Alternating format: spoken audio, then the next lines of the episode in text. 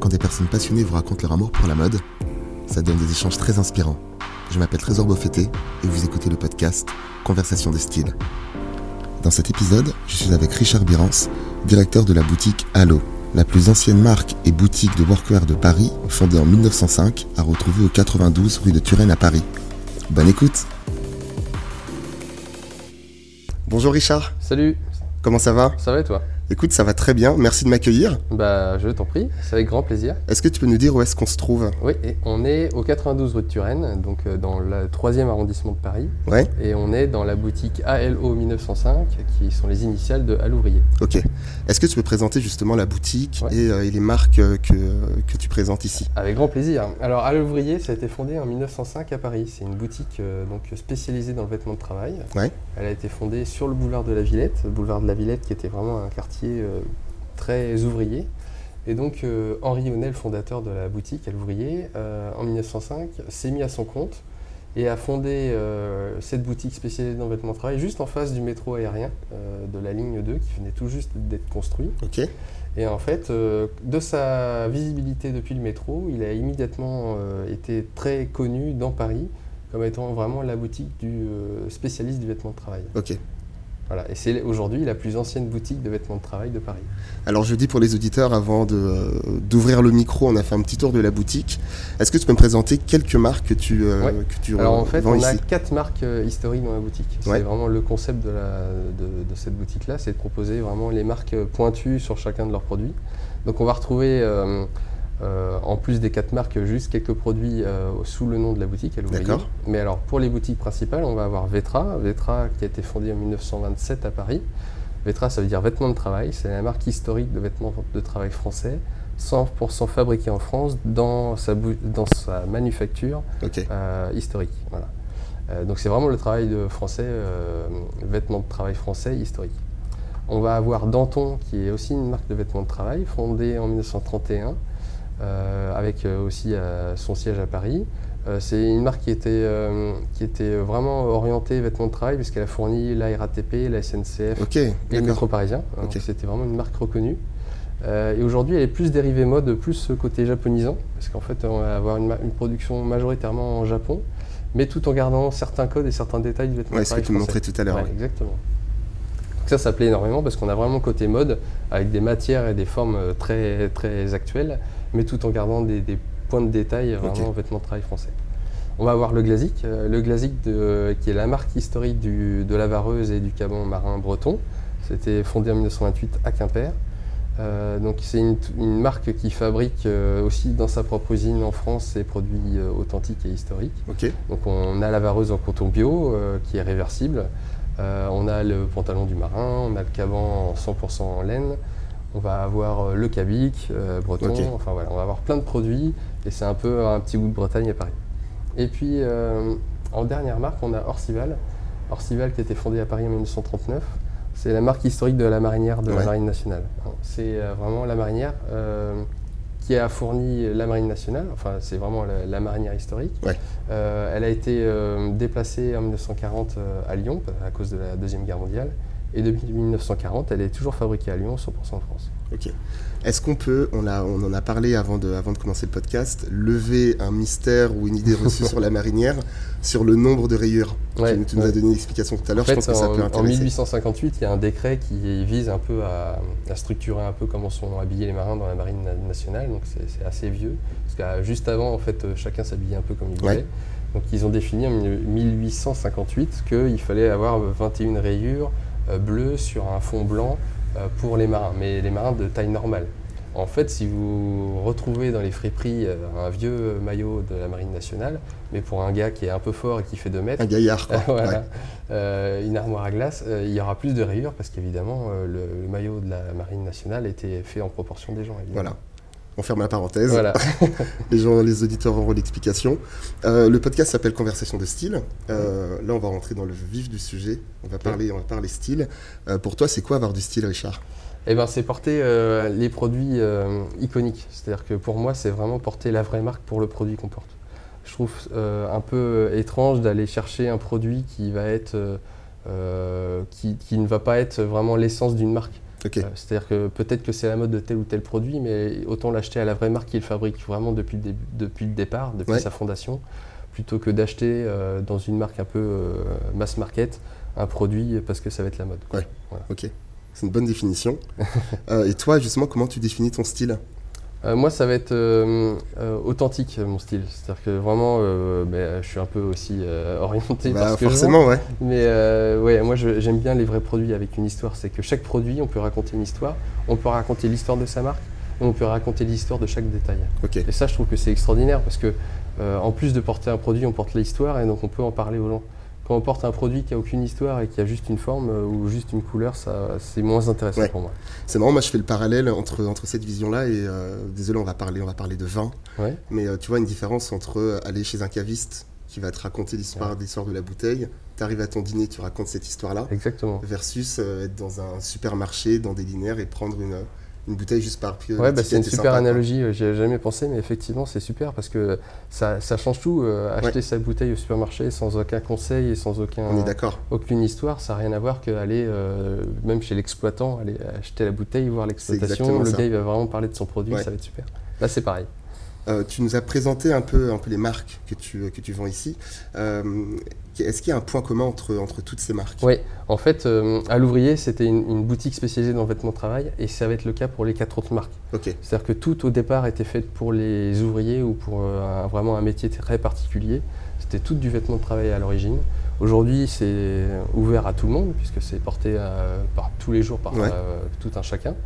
Mais au départ, c'est vraiment une marque euh, historique de vêtements de travail. D'accord. Donc ça, c'est le, le, cœur... Le, fil rouge, on Le fil rouge, on va dire ça comme ça.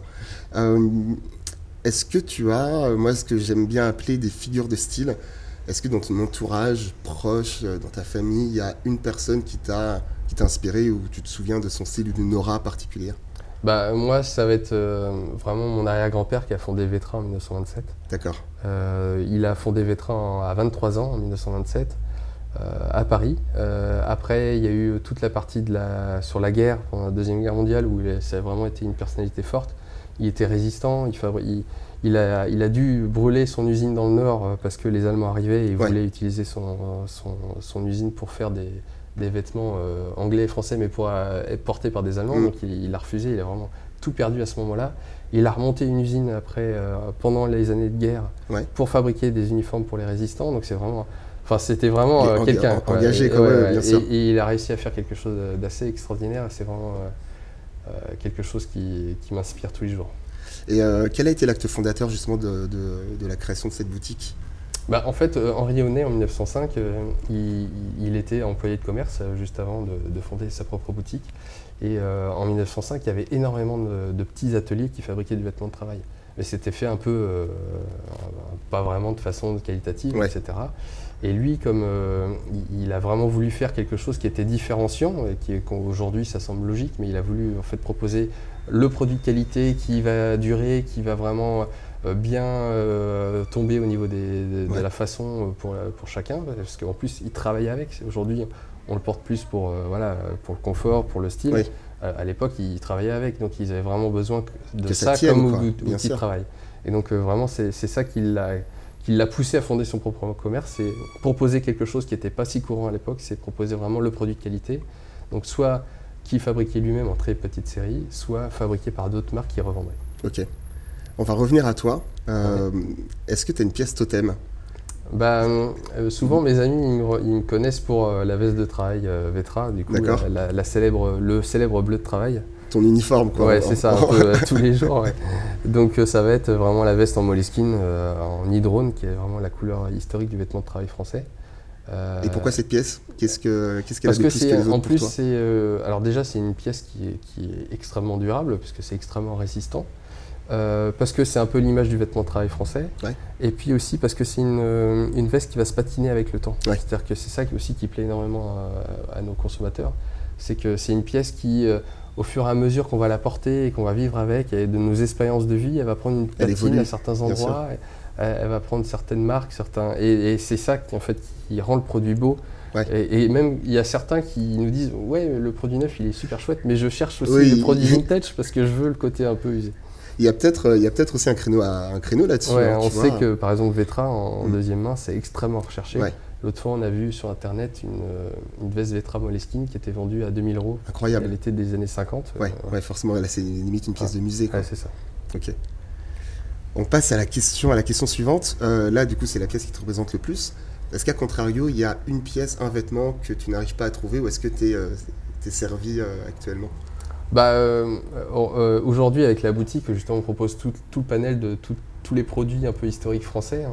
On part du vêtement de travail en passant par le vêtement marin et la marinière. Donc, on a, vraiment le panel.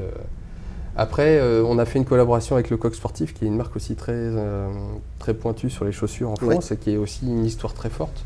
Et donc en fait, on a fait une collaboration d'une chaussure en moleskine française de, de, de, Vetra. Donc c'est Vetra qui a fourni en fait le tissu. Et eux, ils ont fait la chaussure. Et c'était une, série limitée, numérotée à l'intérieur. Incroyable. Euh, et donc ça, a été vraiment euh, super top. Euh, tout le monde a vraiment aimé ce modèle-là. Et donc du coup, on, devrait repartir pour une nouvelle saison. Ah d'accord, on a un scoop. Ouais, voilà, exactement. On peut, le diffuser, je le coupe. non, non, c'est bon. on peut l'utiliser. où est-ce que, où est -ce que ta marque puise son inspiration? Bah, nous, euh, et enfin pour chaque marque, et même pour la boutique, en fait, ce qui est extraordinaire, c'est qu'on a toutes les archives et c'est des marques qui n'ont jamais cessé de fabriquer dans leurs propres usines. Donc c'est ça aussi qui est hyper important, à la fois pour les acheteurs et à la fois pour nous, pour leur proposer des produits. C'est qu'on on, puise dans nos archives, on puise aussi dans nos inspirations de tous les jours, mais on, a vraiment l'historique depuis le départ. C'est-à-dire qu'on ne fait rien de faux, on ne va pas chiner quelque part pour essayer de trouver un vrai produit. Nous, on a juste mmh. à aller dans nos archives, reprendre certains détails. C'est une chance. Et en plus, on peut réexpliquer pourquoi il y a ce détail-là. Pourquoi il est dans ce matériau-là et pas dans un autre. Et voilà. Et, c'est ça aussi qui est super, c'est que euh, pour les acheteurs pointus, ils se rendent compte que tout ce qu'on fait, c'est basé sur euh, vraiment quelque chose d'historique. Euh, tu parlais tout à l'heure de, de, tes amis qui te, qui te définissaient euh, par, par cette, cette veste, veste de travail. Est-ce que toi, tu penses avoir une influence sur, sur ton entourage? Oui, ouais, je pense que c'est hyper important quand on parle mode aujourd'hui avec euh, mes amis ou même de manière générale avec les, gens que je rencontre, c'est défendre un peu les, les valeurs qui, qui, sont importantes aujourd'hui. On a eu pendant très longtemps, on a perdu un peu pendant très longtemps le côté justement, qu'est-ce que c'est le, vrai produit, le beau produit en mmh. Ça a été un peu galvaudé. On a eu vraiment du mass market où on pleuvait sous les vêtements, on ne savait plus quoi en faire, et on changeait même tous les six mois. Alors qu'aujourd'hui, c'est hyper important que les gens ils comprennent que quand on achète un produit made in France, déjà on défend le savoir-faire, on défend les, salaires de certains ouvriers en mhm. France, très important. Ensuite, on défend un savoir-faire qui, une fois qu'il est perdu, on ne peut pas le retrouver, donc ça c'est hyper important aussi. On défend des marques historiques. Et surtout, en fait, c'est moins cher d'acheter un produit qui est peut-être plus cher à l'achat, mais qui va durer plus longtemps. Terme, ouais. Peut-être que vous n'allez pas le porter tous les jours. Peut-être que pendant un an ou deux ans, vous allez le mettre dans votre vestiaire, vous n'allez pas le ressortir. Mais plus tard, vous serez content de le ressortir parce que déjà, il aura une histoire avec vous. Et ensuite, il sera impeccable. C'est-à-dire que vous le remettrez, vous aurez pu le laver un nombre de fois incalculable, il sera toujours impeccable. Et c'est ça aussi qui est hyper important, c'est que mon grand-père me racontait souvent cette histoire-là quand il vendait à certaines usines. Euh, il y a certains qui, lui disaient euh, bah, Nous, on a trouvé un peu moins cher ailleurs. Ouais, mais en fait, euh, il revenait quelques années plus tard il disait En fait, si on vous avait acheté cette veste-là à ce prix-là, on aurait économisé de l'argent parce qu'on bah n'aurait pas changé pendant 5 ans, mm. alors que nous, on change nos vêtements tous les ans. Et donc, au final, c'est plus cher. Donc là, c'est pareil. En fait, achetez moins, mais achetez mieux. C'est vraiment le discours que nous, on tient dans cette boutique parce que c'est vraiment des produits que vous allez garder très longtemps et que vous allez même pouvoir transmettre à vos futures générations. On le voit pas là à l'audio, mais bon, tu as, le sourire quand on parle. Ouais, ouais, on, sent, que c'est sincère. non, non, c'est vraiment ce que je crois. Et, de toute façon, aujourd'hui, nos acheteurs aussi qui viennent chercher les marques qu'on propose dans la boutique, c'est aussi les valeurs qui, défendent eux aussi. C'est-à-dire que c'est vraiment des gens qui cherchent les vrais produits, des vraies marques. Écoute, on arrive à la fin de ce podcast. Il y a une question que j'aime bien poser. Qu'est-ce qu'on peut te souhaiter de, de stylé pour la suite? Bah écoute, euh, que ça continue comme c'est parti. Euh, ça fait trois semaines qu'on a ouvert euh, la nouvelle adresse de la boutique Allo. donc, rue tu peux redonner l'adresse? Ouais, 92 rue de Turenne. c'est vraiment un super quartier parce qu'en fait, bah, c'est vraiment le cœur de Paris, c'est très vivant. Et pour l'instant, les acheteurs viennent chercher les marques parce qu'ils sont fous amoureux des marques. Donc, que ça continue comme ça. Ok. Merci. Bah, merci à toi. À très vite. À très vite. Merci d'avoir écouté ce podcast. J'espère vraiment que cette conversation vous a plu. N'hésitez pas à me faire un retour sur le compte Instagram Conversation de Style. Vous pouvez aussi vous abonner à ce podcast sur toutes les plateformes d'écoute en laissant un commentaire cool et un maximum d'étoiles. À très vite et d'ici là n'oubliez pas, les modes passent, le style est éternel.